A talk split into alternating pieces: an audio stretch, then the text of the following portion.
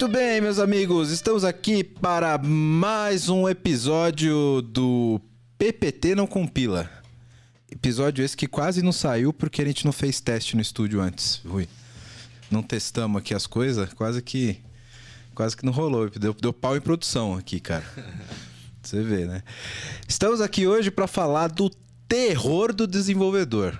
O que faz o desenvolvedor subir na cadeira e acho que a primeira pergunta que eu vou fazer para meus convidados é: quantas vezes vocês já ouviram a palavra, pô, mas na minha máquina funciona? Não respondam ainda, eu vou apresentar para vocês primeiro.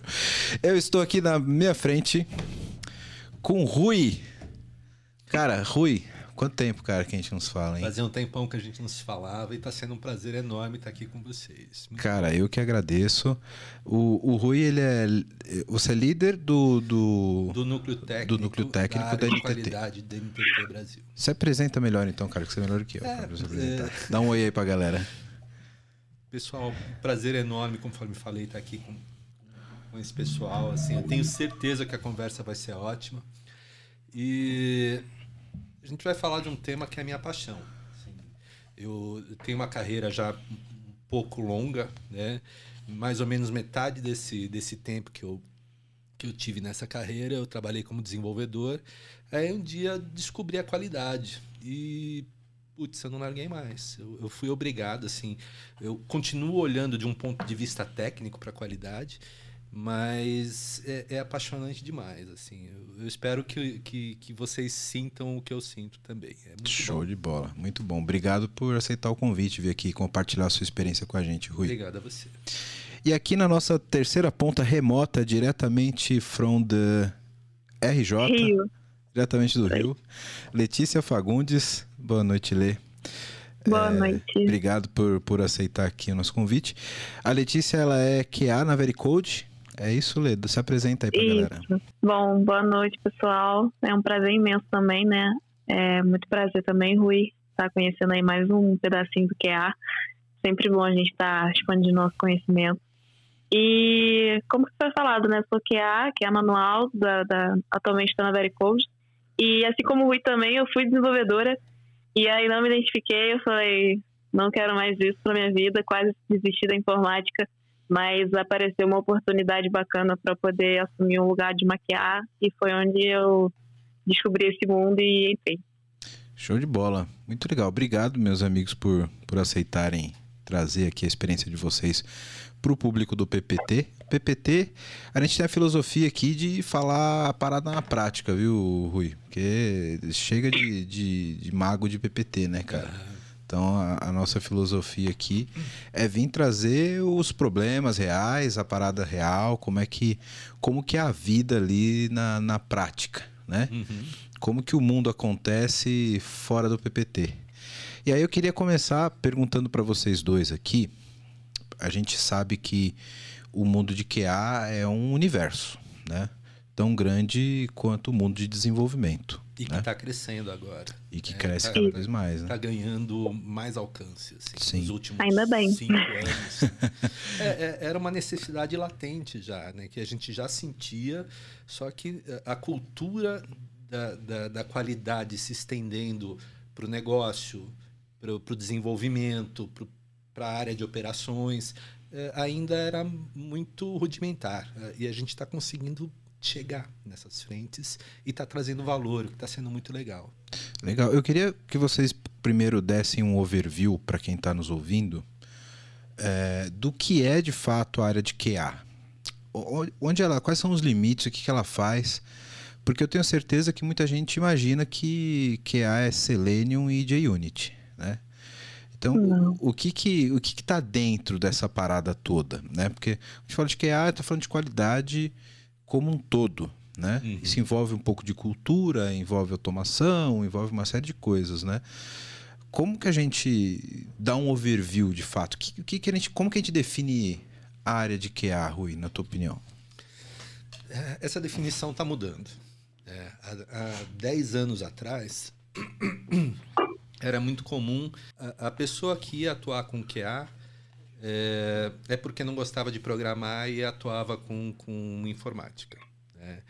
É, acontece que fazendo a comparação do, do, do nosso cenário atual, hoje eh, a grande parte, não vou dizer que 100%, mas assim, uma boa parte do trabalho de validação, de de, de validação dos processos de, de, das definições que são feitas é automatizado e é programado também. Então, essa, eh, eh, essa diferença entre uh, na área de desenvolvimento que eu tenho que programar e na área de QA que eu não tenho que programar não existe mais. Né? Hoje a gente atua muito programando na área de QA também. É, mas eu acho que é, é, mais do que isso e caminha para ser muito mais ainda. Por quê? Faz muito sentido o QA estar tá acompanhando o analista de negócio para ajudar a, a, a, validar se de fato aquela definição, aquela, oportunidade de negócio que está sendo levantada faz sentido para quem está olhando de fora.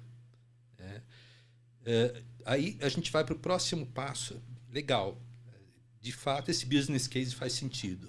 Próximo passo é a gente definir requisitos, é, story é, é, histórias de usuários, seja o que for, a gente vai formalizar o que, que tem que ser implementado de alguma maneira.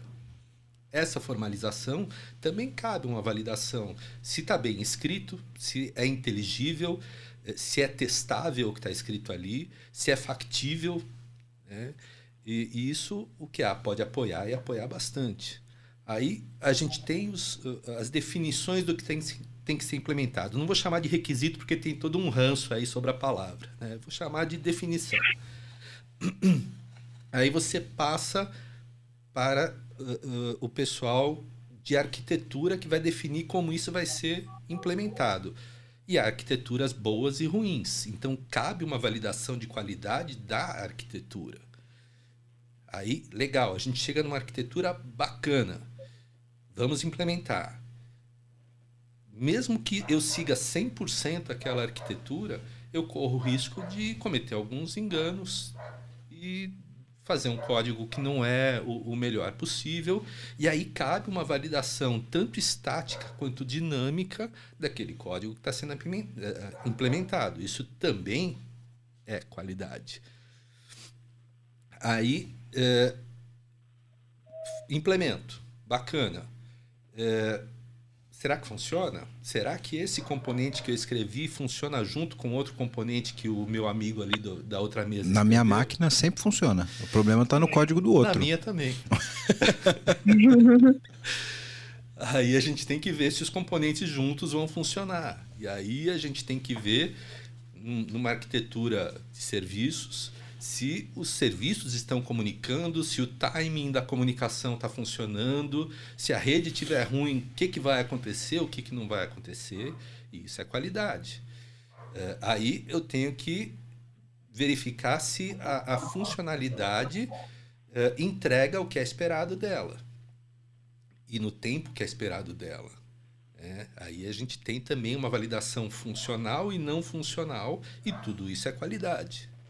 Aí a gente vai fazer o deploy disso num ambiente qualquer, pode não ser de produção ainda, e esse ambiente pode não estar tá 100% funcional. Pode ser que falte espaço, falte espaço em disco, pode ser que esteja lento. É, isso é, a, a, validação disso, o acompanhamento disso é qualidade também. Depois eu vou para a produção. E aí Pode ser que por, o meu ambiente de produção é diferente daquele, eu tenho, eu tenho é, é, desafios diferentes em produção, níveis de requisição diferentes. Será que eu não posso antecipar os problemas que poderiam acontecer para o meu cliente, acompanhando isso em produção? Isso também é qualidade. A tal das lições aprendidas, né? Exatamente. Que a gente nem sempre guarda, né? Uhum nem, se, nem sempre são lições, nem sempre são aprendidas, né? É. e, Lê, você que está aí no, no front, no dia a dia, como que você falaria um pouco sobre o que é ser um QA na tua visão? E como você está aí no dia a dia, não que o ruim não esteja, mas você está muito mais próximo ali no desenvolvimento, é, como que é um dia típico seu? Para a galera que está ouvindo, que é, pô, eu acho que eu penso em ser um QA, Como que. Qual que é um dia, um dia típico? Sem, sem, sem contar essa parte do Rui de caçar problema no código dos outros. Bom, é, pra, complementando aí que o Rui falou, que a não é só né, caçar bug. As pessoas acham que é ver defeito no código do dev, mas é muito além disso. É tudo isso aí que ele falou e mais um Menos pouco. até, viu, Letícia? Geralmente as pessoas acham que o que é aquele que fica tentando valor aleatório, aleatório na caixinha de login. É, né? exatamente isso. Você, ah, vou fazer uma coisa aqui aleatória para ver se dá errado. Não, não é isso. Antes fosse, né? Nossa vida seria muito mais fácil, mas por Mas é incrível que também, pareça. né? É, é também. Uhum. Mas por incrível que pareça, a minha rotina não é só perturbar a vida do dev. Muito pelo contrário. Eu já trabalhei com algumas empresas, é, a maioria foi sempre com seguradora, então assim, é, seguro de vida, então eu tive que fazer muitas coisas assim, bem responsáveis e burocráticas até. Tive que aprender muita coisa, né? Tanto é que assim, não é realmente só isso de achar bug. Eu aprendi a fazer matriz de risco, aprendi compliance, aprendi tanta coisa que o QA me proporcionou que eu não fazia ideia de que era isso tudo. Então, assim, uma rotina de QA é, é- vai muito além de só testar bug, né? Vai da, desde a criação do, do plano de teste até o regressivo. E o regressivo, particularmente, é o que eu mais gosto de fazer, né? De ver é, a parada acontecendo, de ver tudo lá bonitinho rodando e a gente fazer aquele teste para dar uma confirmada. Então, para mim, é é uma parte incrível de estar testando. Então, a rotina de, de QA é, é- tem bastante coisa envolvida. A gente está ali acompanhando o trabalho do requisito, inclusive eu já fui do requisito também, então eu já vi dos dois lados. Então é, é uma rotina bem, bem legal. Não sou suspeita ao falar, mas, mas é legal.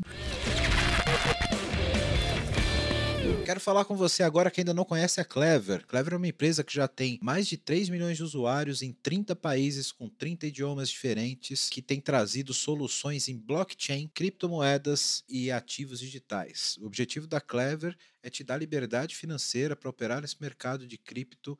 Então, se você acredita nisso, se você acredita nessa liberdade, você já pensa como a Clever, vai conhecer os caras, é clever.io. Estão contratando também pessoal para trabalhar com cripto, com blockchain. Então, se você tem interesse, se você tem conhecimento nessa área, procura a Clever. Se você gosta de criptomoedas, se você opera no mercado, você precisa conhecer a Clever, precisa conhecer as soluções da Clever. Então, o endereço está aqui embaixo no vídeo. Para quem não está no YouTube, é clever.io. Vai lá, vai conhecer que realmente é um mercado sensacional.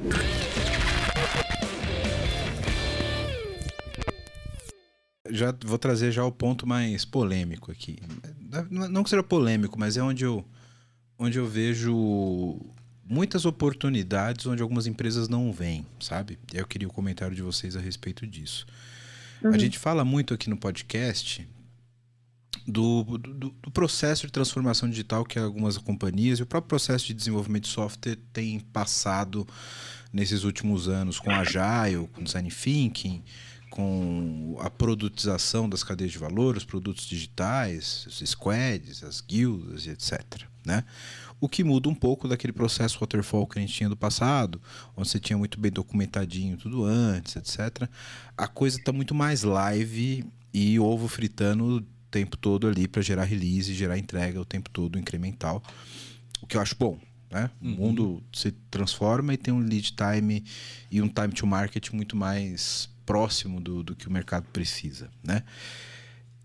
Nesse sentido, eu percebo a- uma grande oportunidade desse processo de desenvolvimento desse profissional de qualidade que talvez a- as empresas não tinham essa visão antes e acho que a grande maioria ainda não tem essa visão, esse senso de oportunidade que a gente tem de trabalhar o, o, o que é, ele é muito visto ainda como o testador.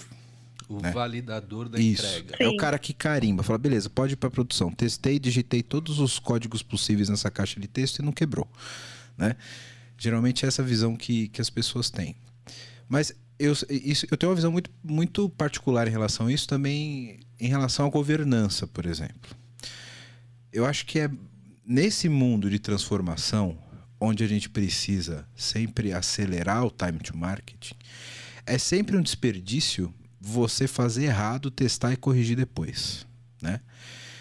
e assim como a própria parte de governança tem um pouco disso. Eu faço, depois valido se estava certo e peço para que seja corrigido. Eu acho que o profissional de qualidade ele tem um valor muito grande no sentido de ajudar o time a não fazer errado. Exatamente. Ajudar a construir a qualidade necessária Isso. antes de gerar o problema. Exato, porque se, se eu já fiz errado e tenho que corrigir, o QA vira um gastou gatekeeper. dinheiro. Já gastei dinheiro, É. né? Então, eu acho que o processo de qualidade não é só, mas passa por ter o teste. Mas nasce antes, né, Rui? De, de nascer com qualidade. E não de eu ficar corrigindo porcaria depois. Porque se eu tô fazendo porcaria tá errado, eu já não tô tendo qualidade. Eu só tô tendo uma validação boa. Né? É o que eu estava falando agora há pouco. Assim, se a gente já evitar que a, a- a definição seja mal escrita, que eh, isso já não vá, eu não tenho uma definição mal feita para o desenvolvedor implementar alguma coisa exatamente do jeito que está escrito, mas que não é o necessário, né? É, porque não está bem descrito, não está bem definido. Então o cara implementa o que, que lê, mas não é o que precisava ser implementado. A gente, nesse momento, já gastou o esforço para gerar a definição, o requisito, para implementar isso, para validar e descobrir que está errado. Eu queria até abrir um parênteses nisso, é, que acaba envolvendo a questão da culpa, né? Que aí encontrou o erro em produção, a culpa é do QA. Mas encontrou o erro em homolog, a culpa é do dev. Então, assim, acaba gerando também essa... Acaba... Onde nasceu a rincha, né? Do QA e do dev, é por conta disso. Porque a culpa não é do QA ou a culpa é do dev, a culpa é do time todo. Vai lá do, desde a criação do requisito até chegar no QA. A culpa é de todo mundo. É, eu até nem gosto muito de usar a palavra culpa, porque já vi gerar muita, muita briga, né? É, mas É, acontece muito. Sim, é, mas assim, é, é, uma coisa que eu sinto que felizmente estamos caminhando para, mas que já é tarde, a gente já devia ter, ter, ter feito isso antes, é, é- é esse mindset, essa abordagem de que a responsabilidade é de todo mundo, inclusive do QA. É, é, mas o time todo tem responsabilidade sobre o resultado. Desde o- o- a pessoa que teve a ideia, que gerou aquele caso de negócio, até a, a pessoa que ajudou a fazer o deploy em produção. Todo mundo é responsável pelo bom Exatamente. resultado. E todo mundo merece os louros pelo bom resultado também. Até porque, né, Rui? é, eu gostei muito do que você falou antes de, de- da qualidade envolver outros requisitos que não só um software funcionando. Uhum. Porque eu posso ter um software que não crecha, ele não tem bugs, mas não necessariamente. Se ele não faz o que deveria, ele não tem qualidade. Ele não serve para nada. Não serve para nada. Então eu tenho um, simplesmente um software que não quebra. Mas um software que não quebra não necessariamente é um software de qualidade, né? Uhum. São conceitos diferentes. Exato. Ainda nessa parte de, de, de produtividade, cara, eu percebo que muitas empresas deixam de trazer esse, esse conceito, né? Cultura de, de, de qualidade, cultura de teste desde o início. E a gente percebe até é, falta de oportunidade de deixar o desenvolvimento mais produtivo, né? Até com automações, uso de frameworks de desenvolvimento, etc. E, e que vai tornar aquele. Claro, você tem uma curvinha de setup inicial, né? Uhum. Você escrever casos de teste, etc. Mas que depois o desenvolvimento ele tende a ser muito mais fluido, né? E como que vocês lidam com essa resistência que parte até da camada de gestão, né? Uhum. Você faz lá um planejamento de, de dois sprints. Fala, galera, a gente vai, vai fazer aqui essa sprint, e no finalzinho a gente tem esse teste aqui, vamos fazer um setup inicial. Primeira coisa que corta é a parte de teste, É a qualidade. né? É. Parte de qualidade. É, a hora que aperta, a hora que o prazo fica mais restrito. É a primeira gente, coisa que fala, não precisa de teste, tá corrido, então vambora. é, Isso. Não, esse pessoal tem que fazer certo na primeira vez. Sinto muito. É, Pô, né? É. Eu acho que o, o grande ponto é como que a gente faz esses gestores e essa cultura entender que, que- cara, isso leva a uma discussão muito grande, né? De, de cultura de, de cobrança, etc. Porque é, é, claro, e todo mundo sabe disso dentro da empresa, né? Que se eu faço um, um software com qualidade desde o começo, testo ele durante todas as etapas, faço, faço os meus processos de automatização, faço minhas validações durante o processo, eu vou ter um tempo que pode ser um pouco maior do que um desenvolvimento sem esses processos.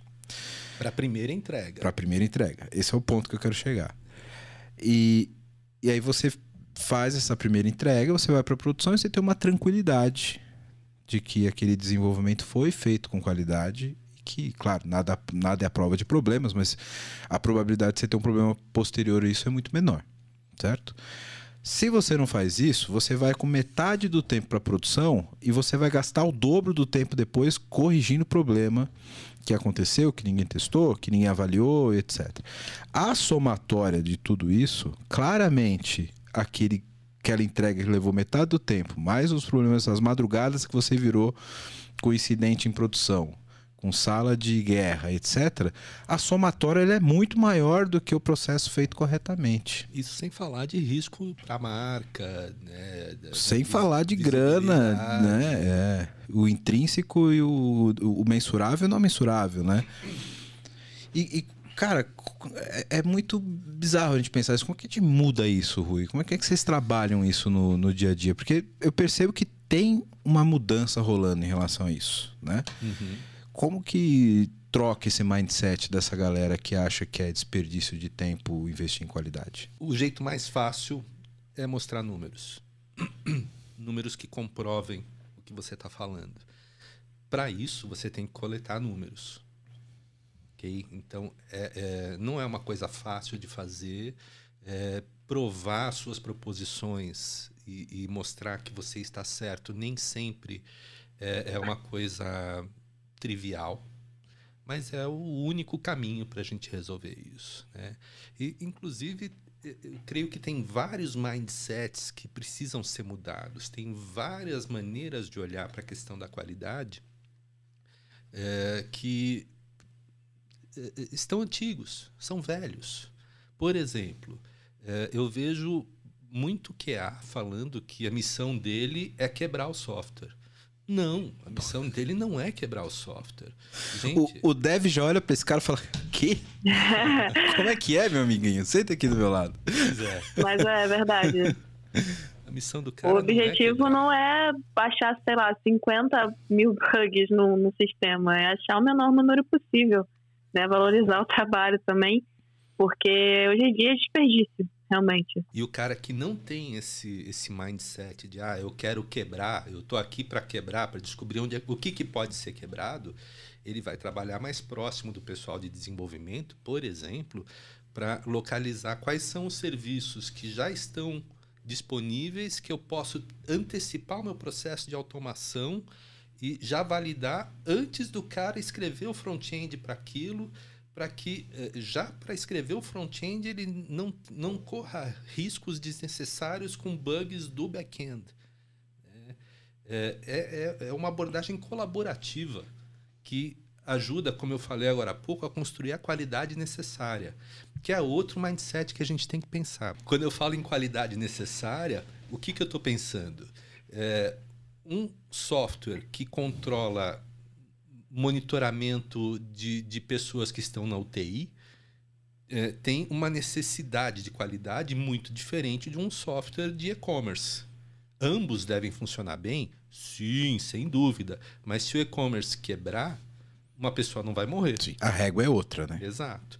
Então, é, quando a gente fala de qualidade necessária, a gente tem que pensar qual é a relação custo-benefício envolvida para que é, é, eu meça o quanto de qualidade eu tenho que investir nesse, nessa peça de software para garantir que ela tenha o resultado esperado para o negócio.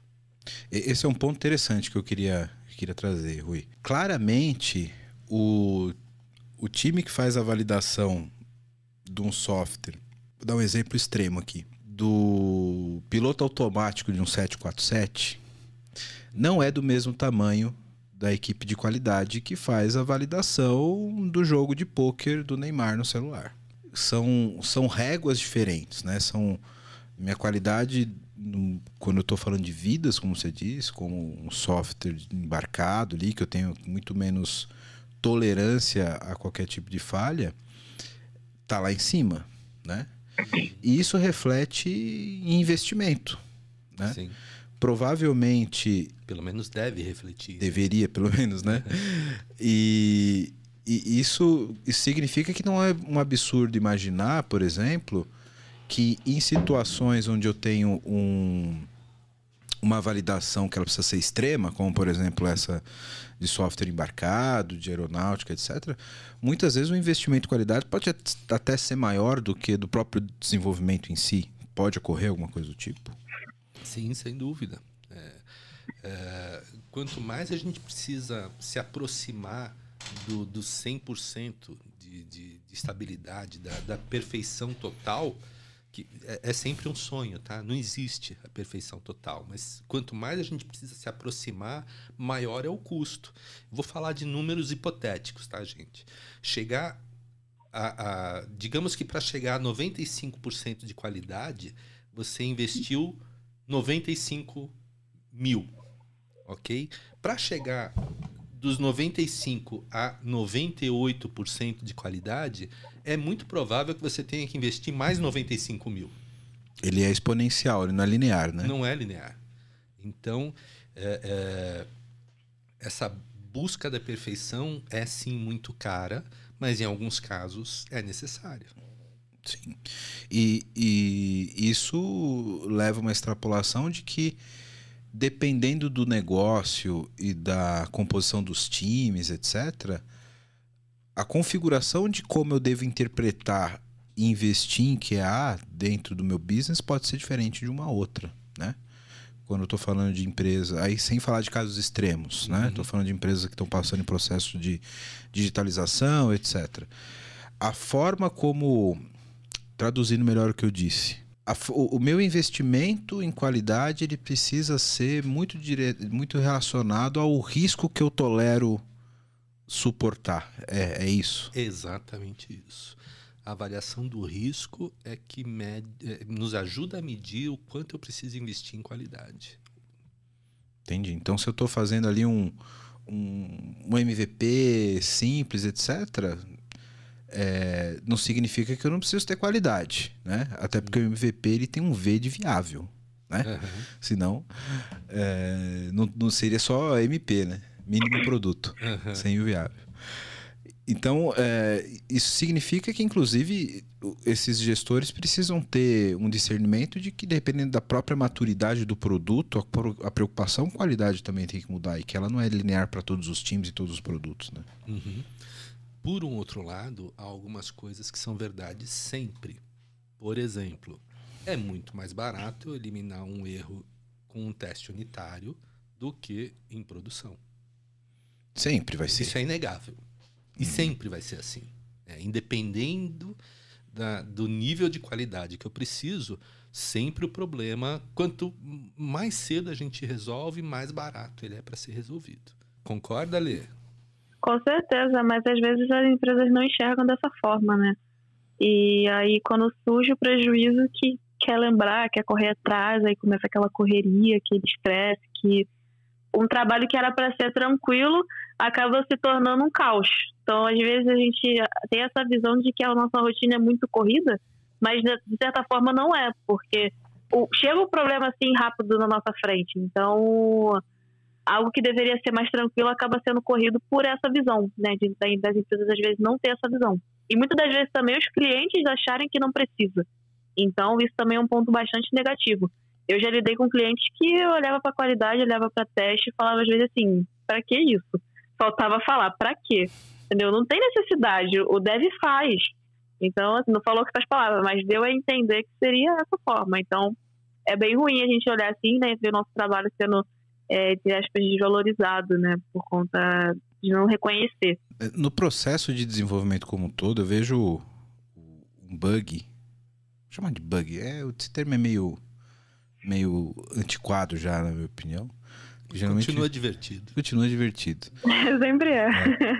Mas o, o, o, bug, eu vejo ele muito como quase como uma bola de neve, né? quando, se você pega ele no comecinho ali, ele tá pequeno, você segura, beleza. Quanto mais na base, se você considerar que a base da montanha é a produção, quanto mais na base, maior o estrago vai acontecer. Uhum. E veja, não, não, não, você que está nos ouvindo aqui, não entenda como simplesmente o bug, pô, que ninguém viu e depois eu peguei o, o, o bug lá na ponta e eu corrijo e beleza, eu faço um, um hotfix e ok. É muito pior do que isso. Quem conhece o processo de desenvolvimento sabe que o, o desenvolvimento ele não é simplesmente granular. As uhum. etapas de desenvolvimento elas dependem uma de outras, né? Então, se você errou lá no começo de desenvolvimento, o risco de você ter desenvolvido dois, três meses na frente, baseado em um erro anterior, e ter que revalidar, passar por tudo isso, porque você errou um bug lá no começo, é muito grande. Né? É, dependendo do tipo do erro, pode ser que você tenha que jogar coisas fora e reescrever. Porque Sim. você é se baseou eh, estruturalmente numa coisa que estava incorreta. E foi construindo em cima, né? Exato. né? Então, às vezes você fez as paredes tortas e, e o telhado está pronto. E aí? Vai ter que desfazer sua porra toda.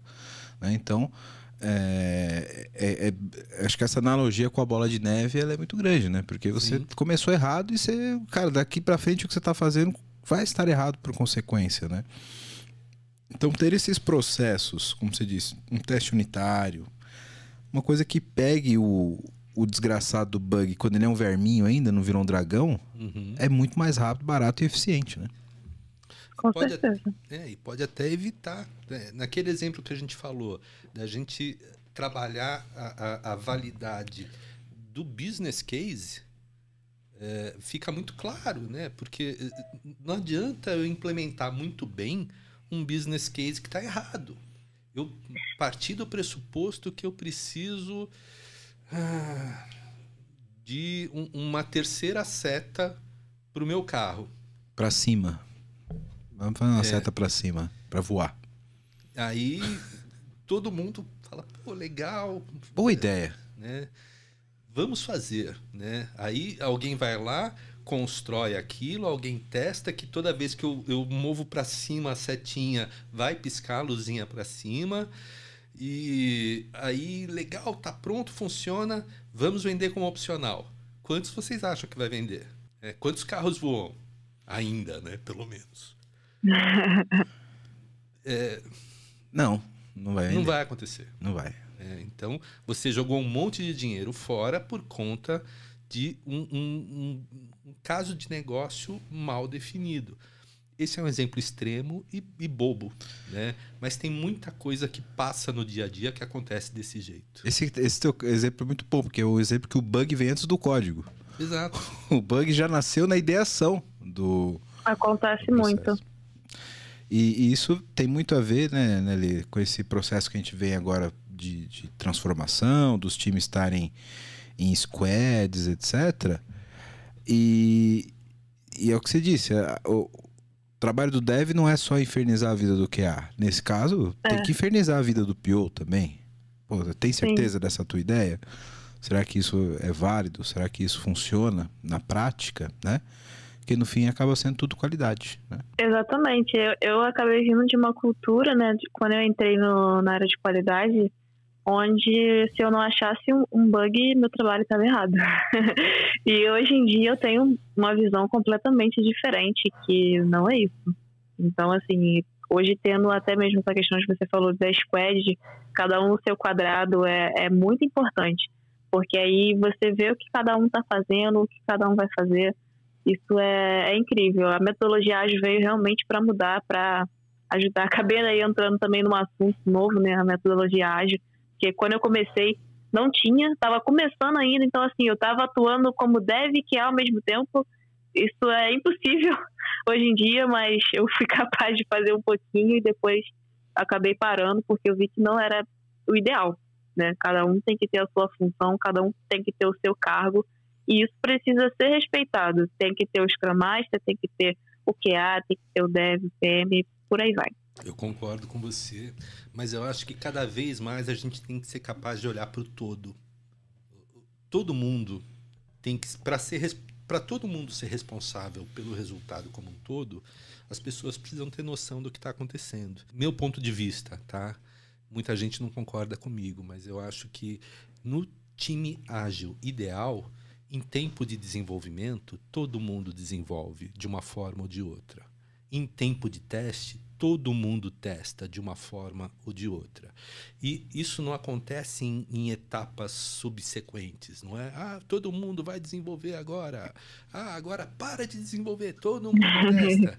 não, não, não é, não é isso, gente. É assim, é, quando o cara está desenvolvendo, ele tem que pensar na testabilidade daquilo que ele está desenvolvendo para o teste unitário dele e para os testes que vão acontecer depois. Então, nesse momento, ele está sendo desenvolvedor e tester. E ele precisa enxergar como que o tester vai atuar para ele poder viabilizar esse processo. Assim como o, o tester precisa entender quais são as necessidades do desenvolvedor para que ele possa, como eu comentei agora há pouco, contribuir com o processo de desenvolvimento e facilitar o processo de desenvolvimento. E até prevenir o erro, né? Exatamente. Isso é muito legal, que isso aí nasce o time, né? É muito, muito legal quando um dev, ele, você ah, encontra o erro, ele pergunta, poxa, como é que você conseguiu achar? Às vezes o dev se surpreende com o erro que você encontrou, né? Porque às vezes nem ele pensou. Então é legal quando ele procura entender, procura ver, pergunta qual caminho que você fez até encontrar é, você vê que tem aquela parceria, né? Isso é muito legal. Então, é, hoje em dia é o que está acontecendo. Antigamente não. Antigamente você encontrava eu e falava, nossa, não é impossível. Meu, você fez errado, você não está fazendo certo, você leu a documentação, você, às vezes é a configuração que você não fez direito. Mas hoje em dia não. Hoje em dia o dev, eu digo isso mais de frente de que, ah, né?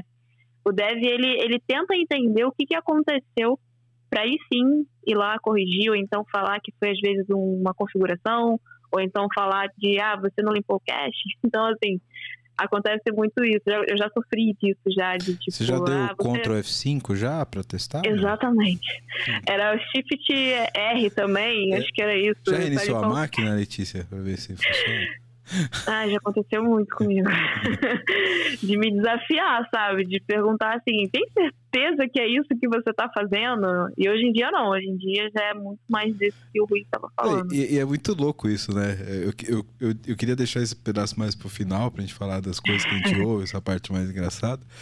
Mas é muito louco, porque, porra, se o teu código, a tua, tua interface já não tá dizendo para a pessoa exatamente como ela tem que fazer e você tem que explicar para ela, pô, você tá fazendo certo, já tá errado, já tá errado, né?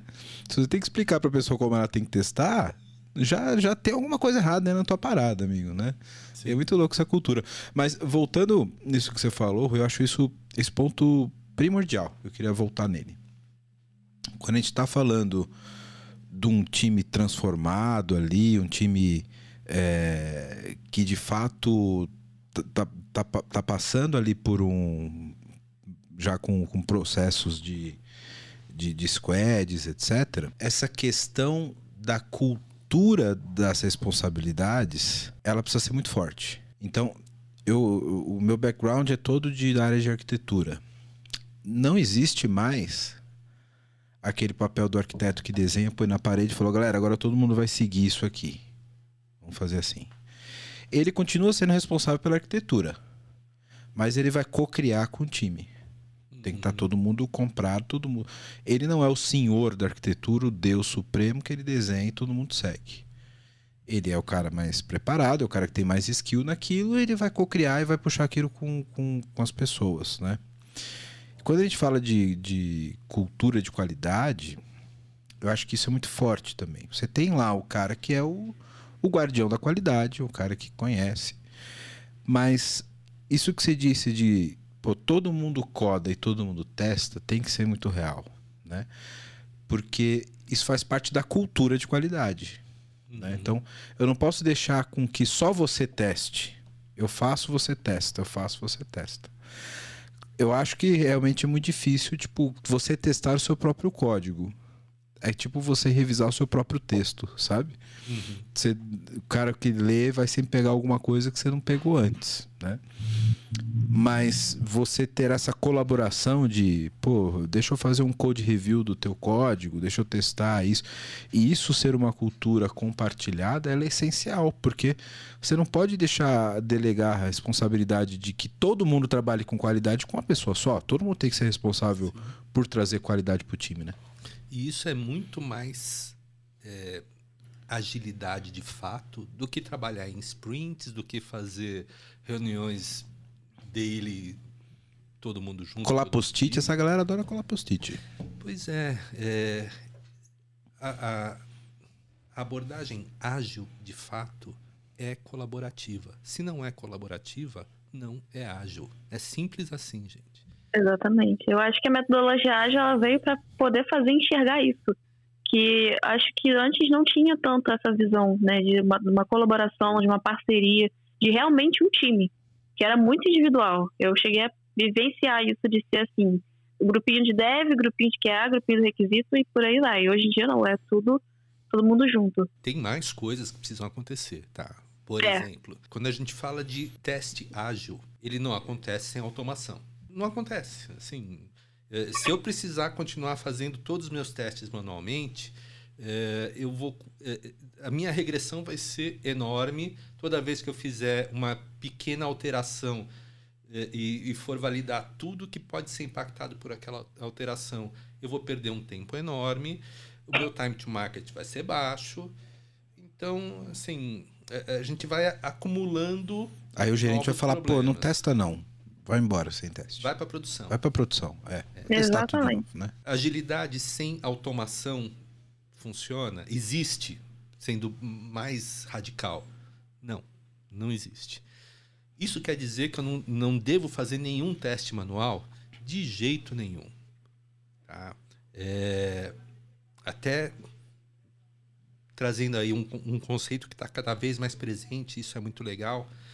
É, quando a gente olha para a pirâmide de testes, que a gente pensa, bom, eu tenho na minha base da pirâmide os testes de unidade, acima eu tenho os testes de componentes, acima eu tenho os testes de API, acima eu tenho os testes de user interface. E isso deve ser uma pirâmide, então eu tenho que ter mais testes de unidade, um pouco menos de testes de integração. E, assim, Lá no topo está a intervenção humana. Exato. Mas essa intervenção humana tem que deixar de existir? De jeito nenhum. É, é, nenhum teste automatizado vai parar, olhar para a tela e falar: e se eu fizer, uma, se eu logar duas vezes é, com, com a senha errada e na terceira eu entrar com a senha certa, o que será que vai acontecer? O teste automatizado não, não vai e não tem que fazer isso. Mas essa ação pode encontrar um problema? Sem dúvida. Então, a, a, o teste manual continua sendo importantíssimo, mas é, o que, que eu defendo? Que a gente deve buscar resolver os problemas no nível em que ele acontece. Então, se eu tenho um, um cálculo que é feito baseado em código, basicamente, né? E, e, assim, entram dados em um, um, num método, esse método calcula alguma coisa e devolve uma resposta. Como que eu tenho que validar isso? Com teste unitário. Ponto. Simples assim.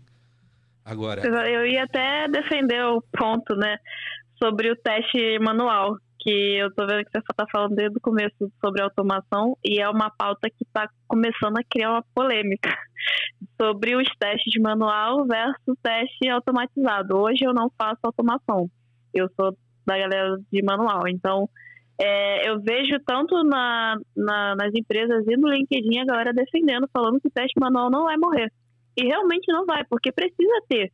Né? Não é só automação. A automação ela veio para facilitar, para ajudar como você estava né, explicando, precisa de uma coisa mais rápida, o teste automatizado vai ajudar. Mas o teste manual ele é indispensável. Então, muita gente às vezes acha que o teste manual vai morrer. Né? Inclusive, eu fiz uma palestra recentemente é, levando é, o conhecimento de QA para adolescentes né, que ainda estão pensando em ingressar. E aí eu falei sobre isso. Eu falei assim, gente, para quem não gosta de programar, o teste manual não vai morrer ele ainda vai continuar existindo. E as pessoas insistem, às vezes, querer dizer que sim. Dizer que eu digo no, no sentido de você só encontrar vagas de teste automatizado. Hoje em dia, eu tenho visto vagas de, assim, QA back-end. Eu falei, caramba, agora vão colocar que é a back-end e front-end. Estão querendo dividir isso também. E para mim, que eu saí do, do desenvolvimento por não gostar de programar, acabou se tornando um pânico, entre aspas, porque eu pensei, caramba, agora a programação vai vir para o QA, para teste. E agora, o que eu vou fazer? Já que eu não gosto. E aí eu fui vendo outras pessoas falando, é, fui entendendo mais. O teste automatizado está vindo para agregar, né? Está vindo aí para poder facilitar a vida, não para substituir. É, é, um grande filtro, né? Como você disse, é uma, uma pirâmide, né, Rui? Exato. Você tem que. Até porque são testes diferentes com propósitos diferentes. Você não vai pegar um cara para fazer um teste manual para chamar método por método do desenvolvedor para saber se está dando o retorno correto. Não faz o menor sentido. Não faz isso. sentido. Quem é. tem que fazer isso é o teste de unidade. Exato. Até porque o, o tester não tem visibilidade dos métodos, como eles estão organizados tal. E, e nem precisa, né? Não deve, é. é. é. é o teste unitário é muito mais uma ferramenta do dev para auxiliar o desenvolvedor a, a, a, direcionar os resultados de desenvolvimento dele do que um teste em si e uhum. saber se alguma coisa que ele mexeu quebrou em outra que não deveria, né? Sim. E pode até ser mais do que isso se o cara usar um TDD, por exemplo. É isso, que ele já faz orientado em atingir o resultado do dev, do, do, do, teste, do né? Teste. E isso dá produtividade, enfim, é uma, uma ferramenta do próprio dev. Bom, você que está vendo esse podcast da hora, tá vendo um monte de problema aqui que a gente está colocando, né? E quer uma ajuda aí na sua empresa, faz o seguinte: entra no site aqui da VMBears que a gente pode te ajudar. vmbears.io. Nós somos uma empresa relacionada à arquitetura de soluções, a modernizações de aplicações, também atuamos no, na frente de DevOps para ajudar vocês a serem extremamente ágeis. Então, dá uma olhada no nosso site que vai estar tá aqui embaixo, vmbears.io e lá você vai poder ver um pouquinho da nossa história, dos nossos profissionais. E aproveitando, se você for um profissional da área de tecnologia que está afim de trabalhar numa empresa legal, um monte de colega, gente boa e tecnologia de ponta, manda um e-mail para peoplecare.vmbears.io. É. Agora eu quero meu show.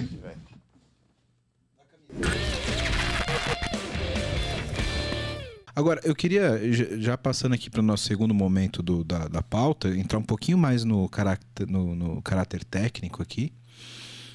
Tem uma, uma, uma parada que eu percebo no mercado e, e nos papéis em si, que a gente falou muito de papéis aqui, falou muito de transformação digital, etc. Os papéis eles ficam cada vez mais cinzas e próximos um dos outros, né? Então, como você disse, por exemplo, o cara de QA, ele vai falar de negócio com o PO para validar ideias, validar hipóteses, etc. Mas esse é o cara que também vai fazer automação e ele vai pisar um pouquinho ali também na esteira de DevOps, vai? Como, como que a gente mexe nessa parada toda, Rui? Porque, por exemplo, você falou, vou automatizar boa parte do meu processo para que eu tenha uma, de fato uma, uma, uma esteira regressão de rápida. uma regressão rápida, né? Como que eu vou fazer isso tecnicamente? Aí que eu queria entrar com, com vocês. Eu vou ter que botar um teste unitário junto da minha esteira de build, né? Se, se, quebra, se quebra ou não quebra. Eu consigo fazer muita coisa hoje com Selenium e outros frameworks de teste automatizado com outras linguagens. Eu devo estar desatualizado com o Selenium já, né, né Rui? Não, o Selenium ainda é super importante. Eu, e... foi, eu parei lá, lá no Selenium ainda, cara. Uhum. e, e, isso eu posso rodar em tempo de build também e fazer uma validação de, de, de, de se aquele build é válido ou não. E isso tudo, cara, tá, tá dentro de uma esteira de, de DevOps ali, né? De, de build, deploy e automação desse processo e todos, né? E o, de, e o DevOps por si só ele já está meio que na camada de operações, de infra, de desenvolvimento, também tem a parte de qualidade. Fica um grande diagrama de Gantt ali, né? Sim. Nessas responsabilidades. A gente tem. É, é, por um lado, isso é legal, porque ajuda a reforçar aquela cultura de que todo mundo é responsável pela entrega. Né? Por outro lado, é, quem tem que bater o bumbo da, da definição da, da arquitetura é o arquiteto. Tem que cocriar? Sim, tem que cocriar, mas uh, alguém tem que ser o responsável e a pessoa que detém mais conhecimento sobre aquele assunto para discutir de uma forma mais profunda. É, assim como é, quem tem que bater o bumbo sobre o desenvolvimento é o líder de desenvolvimento. É, é aquele cara que é o responsável por responder as perguntas difíceis relativas à, à, à codificação, à tradução daquela, daquele negócio, daquela arquitetura como um, um, um objeto de, de, de, de software. Né?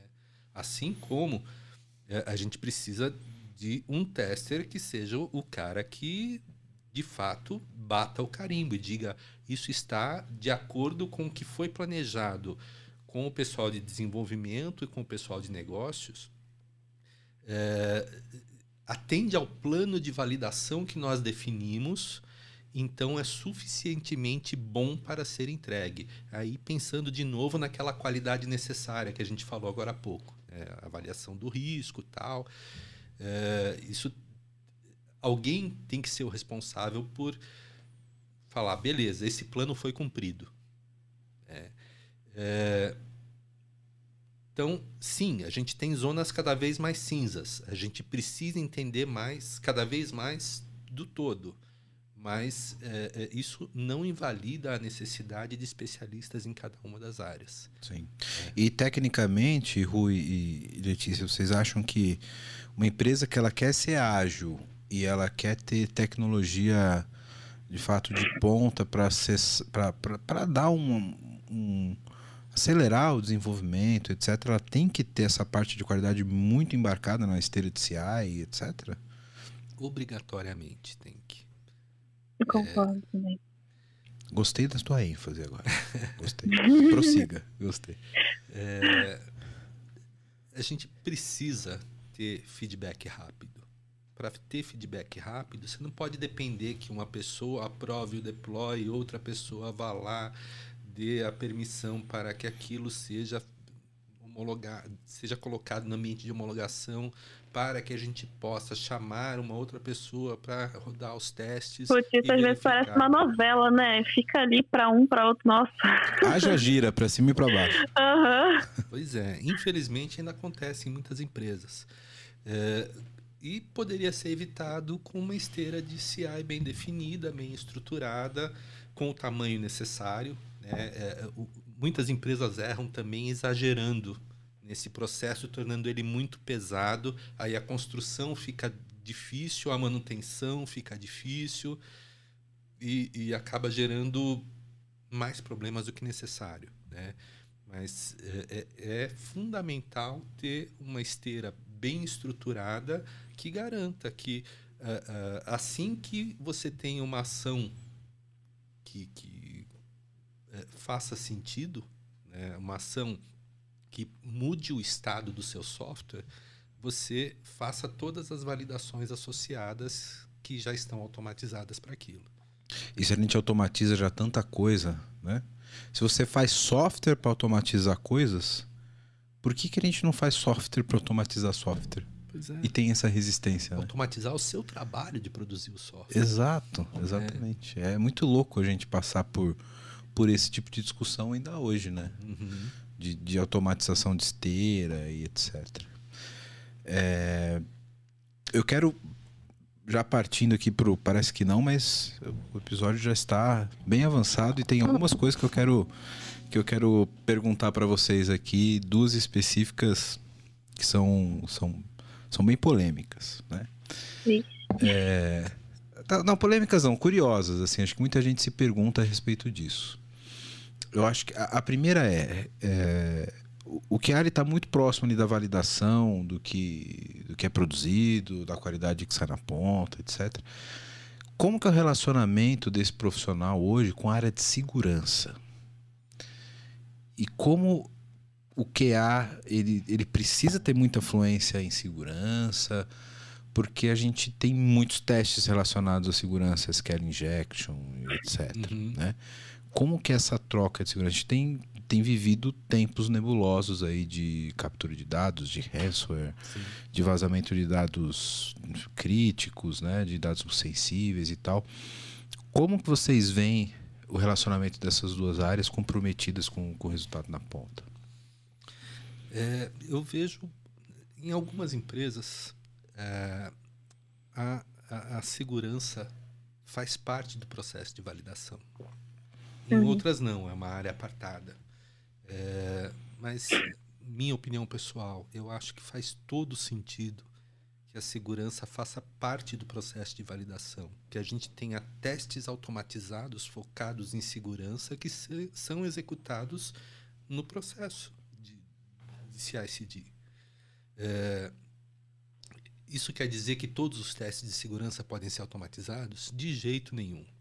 Tá? Do mesmo jeito que nem todos os testes funcionais ou não funcionais podem ser.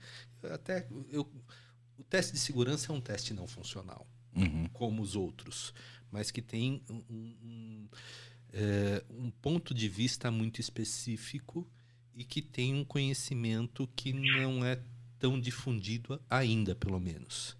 Então tem especificidades. Agora, tudo que pode ser automatizado do processo de segurança, eh, eu creio que deve e que deve fazer parte do mesmo processo que executa os testes funcionais, a gente validar também a segurança. Não são coisas fundamentalmente diferentes. O conhecimento não está tão difundido, é um conhecimento que está em equipes diferentes ainda hoje e talvez daqui a 10 anos a gente olha para trás e fala: nossa, olha, 10 anos atrás era separado, agora é tudo junto. Uhum. Como a gente olha hoje para 10 anos atrás e vê que era muito comum que a gente tivesse equipes de desenvolvimento e teste completamente separadas, completamente independentes, Exatamente. e hoje a gente defende que a gente tem que trabalhar juntos. Então, Isso é... é uma coisa que eu estava vendo que até saiu uma reportagem no jornal essa semana falando que a área de segurança é uma área muito carente, por incrível que pareça. Né? Não deveria. E até mesmo reforçando o que você falou, são coisas que devem andar juntas, porque são áreas de extremamente importância, né, da gente valorizar e, e frisar que deve seguir juntas, assim como o desenvolvimento e a qualidade foi reconhecida que é preciso andar juntas assim também a qualidade e a segurança também precisa ser reforçada, que precisa andar juntas. Mas a galera ainda não tem essa, essa visão. Um, um outro ponto, esse, esse, é, esse eu gosto, esse é o mais polêmico. Né? Mamilos. Mamilos. É. esse, esse é meme das antigas, hein, Rui? É. Muito. É. é, a gente falou muito de agilidade, falamos de automação, falamos de squads, de papéis correlatos, etc. Time to marketing, pô, tudo. Bastante coisa. Bastante coisa. E, e tudo de, de, de vanguarda do desenvolvimento de tecnologia. Né? Uma coisa que eu ainda vejo muitas empresas que, pô, são legalzonas, são descoladas, aqui a gente trabalha com squad, etc. Tem ainda uma pontinha lá na beirinha ali da produção, ali onde depois do QA, na portinha para entrar para a produção, que ainda é como era 30 anos atrás. Gemude. Governança e gestão de mudança. Como que o QA pode ajudar nisso? Primeiro, porque algumas empresas elas têm questões regulatórias de capital aberto, uhum. etc., que, que dão uma engessada nessa parada. Eu acho que tem coisas como contornar, depois eu posso até dar minha opinião para vocês de, de do, do, que a gente poderia talvez pensar disso para o futuro, etc. Mas eu queria entender como que vocês veem isso dentro do mundo corporativo onde vocês estão, estão inseridos e qual é a opinião pessoal de vocês? Como que o QA pode ajudar a tornar isso de fato uma coisa ágil, né? Porque Pô, não adianta eu desenvolver ágil, entregar ágil se eu tenho um gira de Gemude há dois dias para ser aprovado para ir para produção. É, é, uma questão complicada. Complicada porque é, é, a gestão de mudança existe para evitar problemas, assim como a gestão de qualidade existe para evitar problemas. Como que eu acho que a qualidade pode contribuir é, para tornar esse processo de, de gestão de mudança mais leve? Fazendo melhor, evitando que cheguem muitos problemas, para que a, a, a gestão não precise ser tão rígida, a gestão de alteração não precise ser tão rígida. Né? É, a partir do momento em que de fato eu tenho pouquíssimos incidentes em produção, eu posso flexibilizar o meu processo. Não vou dizer que para tudo, tá? Mas você entende que o processo pode ser mais flexível? Eu sinto que sim. Mas por que, que não é hoje? Porque software ainda é entregue com pouca qualidade. A gente ainda tem muitos problemas acontecendo em produção, porque a, a, a, cultura de produção de software é muito diferente, por exemplo, da engenharia civil. Ainda bem, né? É. Ainda bem. Porque você imagina um prédio dando problema em produção. Não ia ser muito agradável. Não ia ser agradável. É. Mas eu acho que isso também envolve por conta do tempo, né, Rui? Porque eles querem tudo tão pra ontem. Essa questão da, de, de sprint de uma semana, duas semanas, é, é uma loucura. Então, acho que isso acaba sendo o fator principal para que não tenha qualidade. Por um lado, sim. Tá? É, mas quando eu comecei minha carreira, em uma semana você não mar... nem marcava a primeira reunião. Quanto mais produzia alguma coisa. Né? E a gente já errava lá atrás. E já gerava uhum. muita coisa com problema. Hoje a gente tem um processo de entrega muito mais eficiente. Mas ainda tem muito para evoluir nisso. A gente consegue, com, com, com essa adição de automação, de uma visão integrada, de uma, uh, um apoio das pessoas de qualidade para o processo de uma maneira integral. A gente consegue melhorar muito isso e tende a melhorar ainda mais. Eu, eu tenho certeza que nos próximos anos a gente vai descobrir mais eh, métodos, mais ferramentas para tornar esse processo mais rápido e mais eficiente. Eh, isso vem acontecendo com uma velocidade muito grande e vai continuar acontecendo com uma velocidade grande. É, mas ainda assim continuamos muito longe da precisão que existe, por exemplo, na engenharia civil. São universos completamente diferentes. Né? É até é, é, eu acho que serve como exemplo, é, mas eu tenho que reconhecer que é um exemplo um pouco forçado, porque a, a, engenharia civil tem uma histórica, um histórico de alguns milhares de anos a mais do que a engenharia de software e tem um objeto completamente diferente que não vai mudar depois que foi criado, a grosso modo. Né? Exato. Né? Já o, software, ah, o padrão é ele mudar. Se você comparar, você entregaria um andar com já gente morando, e na próxima sprint você teria o andar de cima, e depois você faria a janela Exatamente. dali a três semanas, e aí depois demole metade do prédio e coloca outro porque o, o dono pediu para ser vermelho e o playground agora vai ter piscina. Isso é uma loucura. Ainda bem que a engenharia civil não usa sprint. Ainda, Ainda bem. bem. Ainda bem. Deixa assim, né? Ainda... Deixa assim. E, e, cara, eu, eu acho isso muito louco porque essa questão de, de, de prazo e etc. que a gente fala é, é, uma, é uma coisa que não tem uma discussão fácil. Não. Né? Uma vez eu conversei com uma pessoa e ouvi uma resposta, vou até é, compartilhar com vocês aqui, que me fez refletir. Isso que você falou, pô, antigamente a gente demorava uma semana para marcar a primeira reunião, por exemplo. E uma vez discutindo com um executivo de, de tecnologia, justamente por questão de prazo, de você poder fazer uma coisa com mais qualidade, com mais tempo, etc.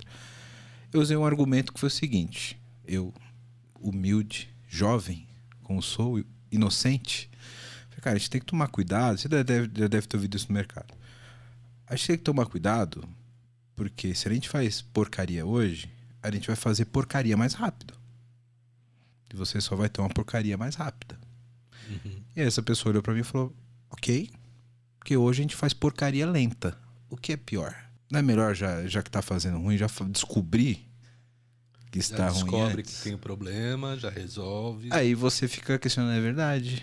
Já que é pra fazer porcaria, que faça porcaria rápido para ter oportunidade de fazer rápido, né? Uhum.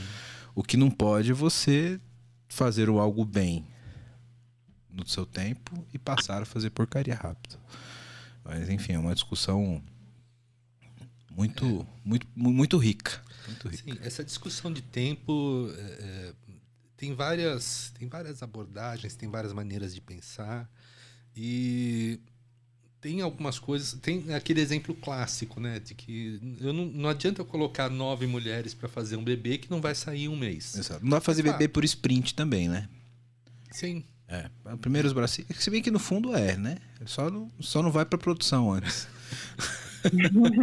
só não vai pra produção. É, na verdade, o bebê são sprints muito curtinhos. Isso, muito curtinhas ali e depois de nove meses vai pra produção, né? Mas. É, mas, a grosso modo, não dá para a gente negar que a necessidade de mudança do mercado é muito grande e que a mudança do mercado, independente do que a gente, como produtor de software, quer, o, o- negócio muda muito rápido e precisa do suporte do software. Então, sinto muito, mas vai ter que acontecer. E por outro lado, também é inegável pra gente imaginar que quanto mais curto o tempo, maior o risco. Sim. E o risco é sempre inimigo da qualidade. Uhum. Exatamente.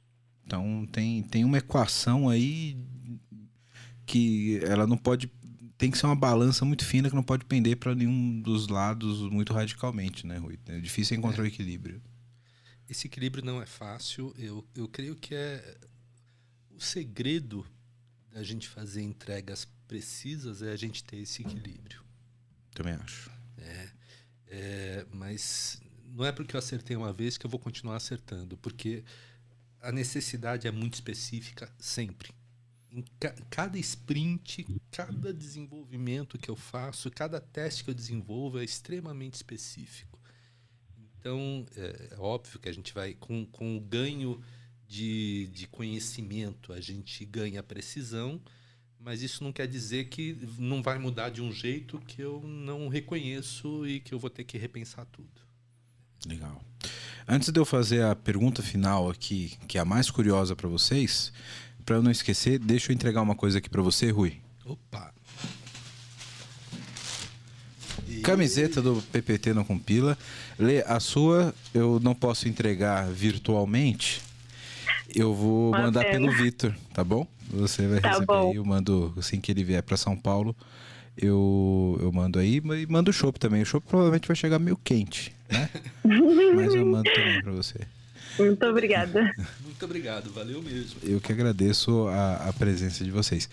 Eu queria perguntar para vocês, para a gente fechar, um caso curioso barra engraçado dessa vida de teste e qualidade que vocês podem compartilhar com a gente.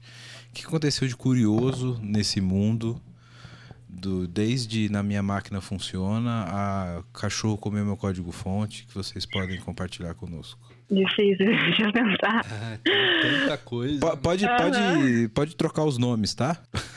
Eu vou contar uma história que aconteceu comigo, tá? Que é, é mais curiosa do que engraçada, tá?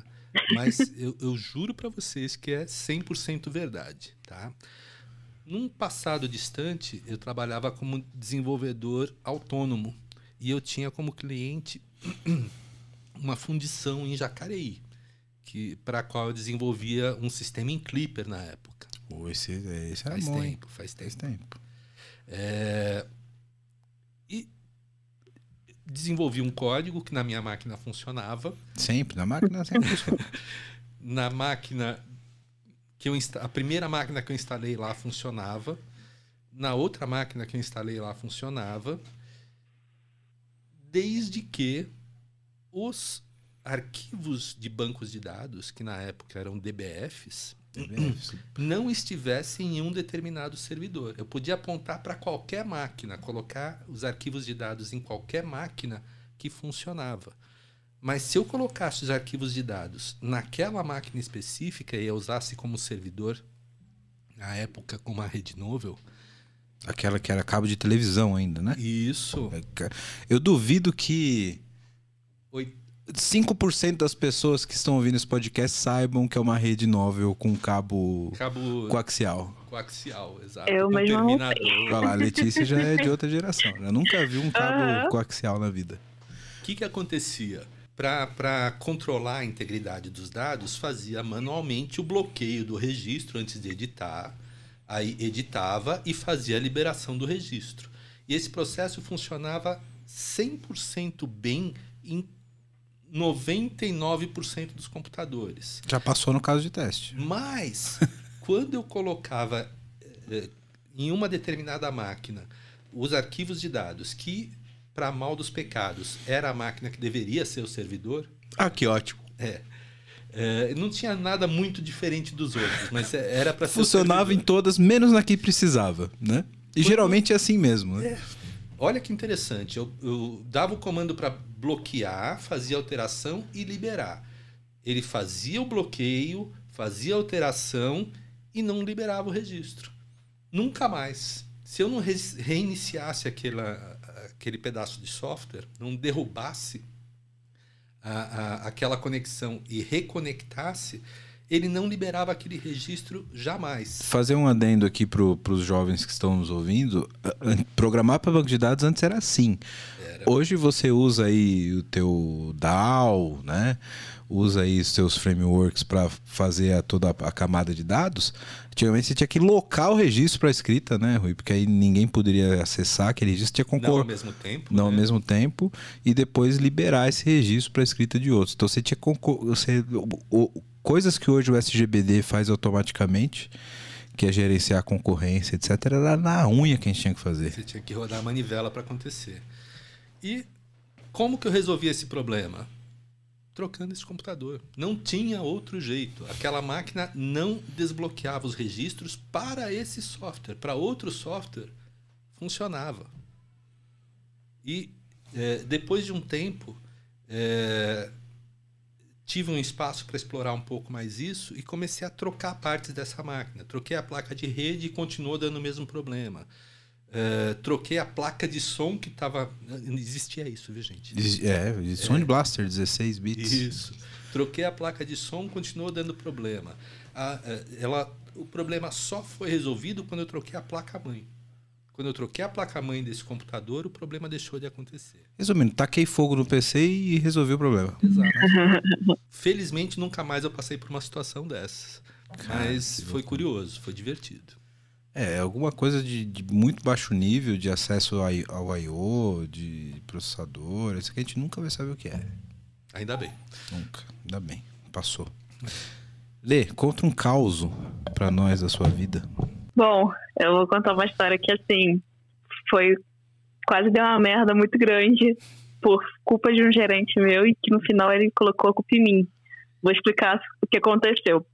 É, a gente tinha uma, um cliente que era seguradora, então, assim, pessoal extremamente sério, né? Aquele lá tudo bonitinho, padrãozinho. E aí nós tínhamos que fazer uma correção de uma planilha que a gestora lá na época tinha mandado, né, e tudo mais. E para ter esse controle do que tinha sido feito, do que não tinha, a gente tinha uma planilha né, na qual a gente colocava o que foi feito e tal.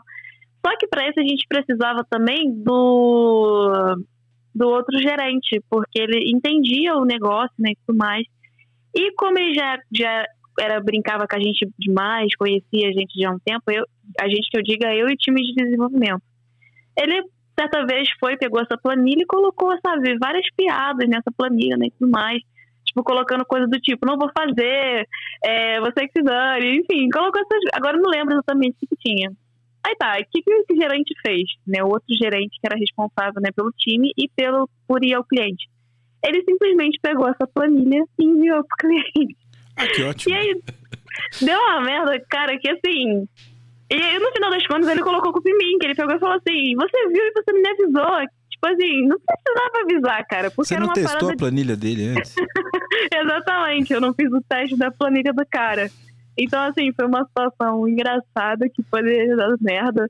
A sorte foi que o gerente que fez a brincadeira conversou com o cliente, né, que era conhecido há um tempo, explicou a situação tudo mais, e aí foi resolvido. Mas foi um caso curioso que poderia ter dado uma merda muito grande, mas no É. final das contas foi engraçado. Pois é, passou, né? É, ainda Você bem. lembrou de uma outra, uma outra ocorrência. É, Assim, é, nessa época em que eu atuava como consultor independente, é, eu trabalhava muito sozinho. Né? Aí, é, é, até para me divertir um pouco, colocava umas mensagens de erro engraçadinhas no código para facilitar Quem nunca? Quem Pois nunca? é. Ah, quem nunca? Quem nunca colocou uma Ah, mensagem de erro engraçadinha sim. e não recebeu um print de terra do um print de tela do cliente escrito deu pau, porra. Pau na linha 35. pois é, quem nunca? Foi o que aconteceu comigo. É divertido. Hoje nem dá pra fazer mais, porque aí vai pelo logback agora, vai pro servidor de log, todo mundo vai ver. Pô, nem dá pra botar mais os trace engraçadinho como era antes, né? Pois é. O mundo tá mais chato, né? É, desse É ponto de vista, sim. É, a gente podia se divertir mais desde que sozinho, sem escrever na planilha de ninguém, nem deixar no outro, né? Foi, mas a história da planilha foi engraçada. pois é. Foi um caos. Imagina. Pessoal, muito obrigado pelo episódio, foi muito legal. Passou super rápido aqui, a gente poderia verdade. continuar esse, esse assunto. Eu quero continuar esse assunto com vocês depois, descendo mais sobre, tecnicamente, inclusive, sobre alguns pontos específicos da área de QA. O objetivo nesse era a gente dar um overview mesmo para a galera da importância do que o, o que, que se faz na, na área, né? Quem se interessa pelo, pe- pelo esse movimento de, de qualidade, etc. E faremos outros episódios sobre testes unitários, testes regressivos, porque isso de fato agrega muito valor para até para o desenvolvedor e para as pessoas que, que se interessam por desenvolvimento. Então faremos Com certeza. faremos outros e espero contar com a presença de vocês aqui nos próximos. Será um prazer. Com certeza. E se possível, presencialmente, porque remoto é um pouco chato. Confesso que queria Não estar tem aí. chopp, não tem chopp no remoto. Pois é, mas é, é chato o remoto. Mas eu espero que caso fizermos outros, estar presencialmente. E Rui, um prazer imenso, né? Compartilhar Prazer aí essa conversa, porque acredito que eh, você tem muito mais experiência do que eu, então a gente tem muito a agregar, trocar experiência, que é muito legal. E o Elton também, pela oportunidade. Isso para mim é a primeira vez que eu faço um podcast, então para mim está sendo um momento muito legal, muito bacana. E é isso, muito obrigada. Obrigado pelo, por aceitar o convite pela presença. Muito obrigado por convidar. É, é, foi, a conversa foi super leve, super prazerosa e, putz, estou super disponível. É só chamar. Show de bola. Faremos mais, sem dúvida nenhuma. Com a Letícia aqui tomando chopp com a gente. Aí sim, vamos, vamos ver isso aí. E, e aí, aí a gente testa os microfones antes, com, com, com padrão automatizado, Vai ter a coisa. qualidade. É, a gente faz, faz, faz um teste regressivo antes para não dar mais problema. né? Pessoal, obrigado pela presença de vocês novamente. Você que está ouvindo a gente aí, segue a gente nas redes sociais, comenta aqui no YouTube. A gente vai deixar o LinkedIn dos dois aqui, caso vocês queiram bater um papo com eles e adicionar na rede de vocês para falar mais sobre o assunto, é, conhecer outras oportunidades. O Rui está sempre colocando oportunidades também lá na empresa dele. É, fiquem à vontade, coloquem aqui as suas dúvidas, seus comentários. Procura a gente no TikTok, procura a gente no Instagram, no Twitter. E o Vitor, Vitor não pôde vir hoje, mas ele prometeu que se a gente tiver mil likes nesse vídeo, ele vai fazer dancinha no TikTok. Então, por favor, desce o dedo no like aqui pra gente ver a dancinha do Vitor. Pessoal, muito obrigado novamente. Valeu, galera. Até a próxima. Valeu, até mais. Tchau, tchau.